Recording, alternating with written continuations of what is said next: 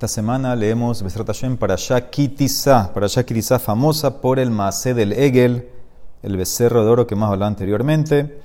También en la parashá eh, está la parashá que leemos los ayunos, Tanit Zibur, Vaihal Moshe. ¿Sí? Es lo que leemos cuando hay un ayuno. Moshe rezó delante de Hashem y dijo, Lama Hashem Yeherea Peja Beameja Asher Hotzeta Merz. ¿Por qué tu ira? Se va a prender contra tu pueblo que sacaste de Mitzrayim. Eso es lo que leemos en los ayunos. El Midrash en Shemot Rabbah describe la conversación entre Hashem y Moshe cuando nos trató de defender, de salvar de la ira de Hashem. Y sobre estas palabras, Asher Hotzeta Me'eretz Mitzrayim, que sacaste de Mitzrayim, dice el Midrash, cuando a Israel hicieron el pecado del becerro, Hashem los quiso destruir. Y Moshe rogó a Hashem, Ribono Olam, ¿no los acabas de sacar de Mitzrayim, una tierra llena de idolatría? Ellos son jóvenes.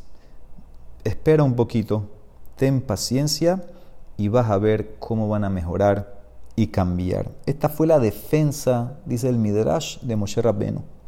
A pesar de que habíamos recibido la Torah hace 40 días, hicimos el becerro.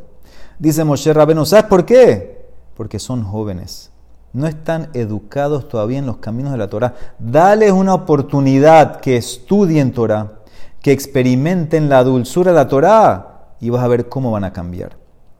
Dice Rafpam, lo mismo se puede decir de nuestra generación. Personas que están tan alejadas, tienen la mente a veces envenenada. Para ellos la Torah no significa nada, pero son jóvenes. Todavía se pueden atraparse, pueden mejorar, pueden ser influenciados para volver. Necesitas que experimenten un poco la dulzura de la Torah y pueden volver. Rafran, conectado a eso, trae Hidush famoso de por qué en la parashá, cuando Hashem eh, nombra al arquitecto que va a ser el Mishkan, dice el Pasuk, Re'ek Karati Beshem Betzalel Benuri Benhur Le Yehuda. Hashem proclamó a Betzalel, el hijo de Uri, el hijo de Hur, de la tribu Yehudá. Dos generaciones, Uri y Hur. Entonces, cuando pone al asistente, dice a Joliab ben Ahishama, solamente menciona el nombre del papá. ¿Por qué la Torah se fue hasta Hur, el abuelo de Betzalel? Entonces sabemos que el movimiento de Baal Teshuvah es algo reciente, hace un par de decenas de años no, es que existía tanto como hoy en día. Cuentan que cuando estaba la época del Hazonish, en los años 50, dice que de repente aparecieron dos jóvenes de un kibbutz en Benebrak y que querían, querían eh, aprender algo de judaísmo. En esa época había, había choques muy fuertes entre religioso y no religioso y la gente pensaba que estos dos jóvenes eran como que venían de afuera para incriminar a religiosos de alguna manera, fueron a consultar con Hazonish. Hazonish le dijo, bueno, ponlos a estudiar con alguien. Y al final se hicieron ballet Shubá.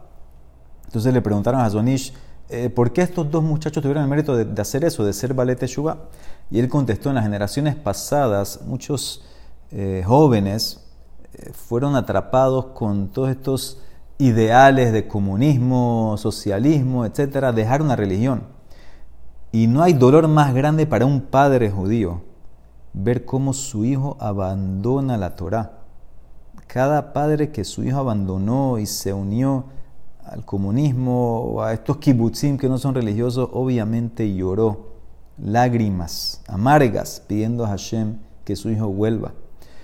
Ahora, los que volvieron, los que abandonaron y usaron su propia vejirá, su eh, libre albedrío para dejar la religión, entonces Hashem no los puede traer a la fuerza. Pero los hijos de los que se fueron, ellos no tuvieron elección, no les enseñaron, no escogieron ser, no ser religioso. Así que Hashem, Hashem que hizo, aplicó esa tefilot a estos nietos, estos descendientes, y a ellos sí los agarró y los trajo de vuelta, hijo al Hazonish. Dad Zekenim explica que esa es la razón de Betzalel ben Uri ben Hur. ¿Por qué hasta el abuelo? Porque Am Israel, sabemos cuando hicieron el becerro, el único, o el, uno de los únicos que trató de impedir que lo hagan fue Hur y lo asesinaron. Y ahora Hashem ordena el Mishkan y pone al nieto de Betzalel, Hashem le pagó a Ahur por entregar su vida con ese nieto que va a ser el Mishkan. Y trae Rafra una historia muy interesante. Había un joven yehudí, se llamaba eh, David, que varias veces lo habían visitado para que haga Teshuvah y que le enseñen Torah. No le interesaba del todo. Vivía en Tel Aviv, no le interesaba. Un día este David está caminando en las calles de Tel Aviv y pasa por una sinagoga. Hay un señor afuera eh, gritando, llamando, Minha, Minha, nos falta uno, nos falta uno. Este David no le interesa, sigue caminando. Este señor persigue a David y lo agarra y dice, por favor, nos falta uno. ¿Puedes completar el miñanda? Y dice, no, no, no, no, no, no, estoy, no estoy para eso, no tengo tiempo. Increíble en Israel. Esa es la realidad. En Israel, gente que está totalmente alejada, que puede ser que ni siquiera entra a una sinagoga. Hay una estadística que dicen que un millón de Yehudim en Israel no saben decir Shema Israel de niños. Algo increíble. Hasta que finalmente lo convenció, lo convenció, y este David entró a la sinagoga. Y literalmente era su primera vez en una sinagoga increíble. Y se sienta en la sinagoga en la parte de atrás. Le dijeron, mira, cuando todos contestan amén, tú contestas contesta amén. Ah, ¿Qué va a hacer? Sin cabana, sin nada, pero sof, Yehudí. Cuenta para el miñán. Ok, contestó amén y empezó la gente a decir la amidad. Ahora, una persona normal que, que ve a alguien haciendo la amidad, no ves nada raro de un grupo de personas eh, paradas moviéndose en silencio. Pero para alguien que nunca lo ha visto, eh, puede ser una, experiencia increíble.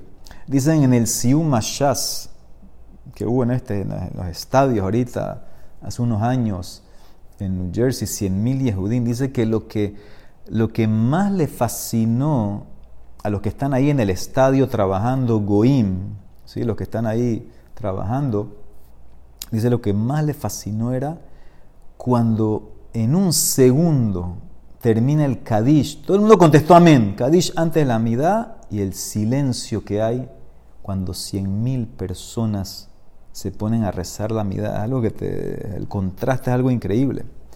Y este David está ahí sentado, asombrado, viendo a la gente rezando la amidad. Y cuando termina la tefila ya le dijeron gracias, se fue. Y después de unos días, este David va donde uno de los, de los voluntarios que siempre venía como a enseñarle y le dice, por favor, enséñame un poquito. Y para hacer la historia corta dice, Rafrán, este David hizo teshuva. Y no lo podían creer, los padres, los amigos, etcétera, pero hizo teshuva. Pero el papá de David contó algo increíble. Dice, yo sí lo puedo entender.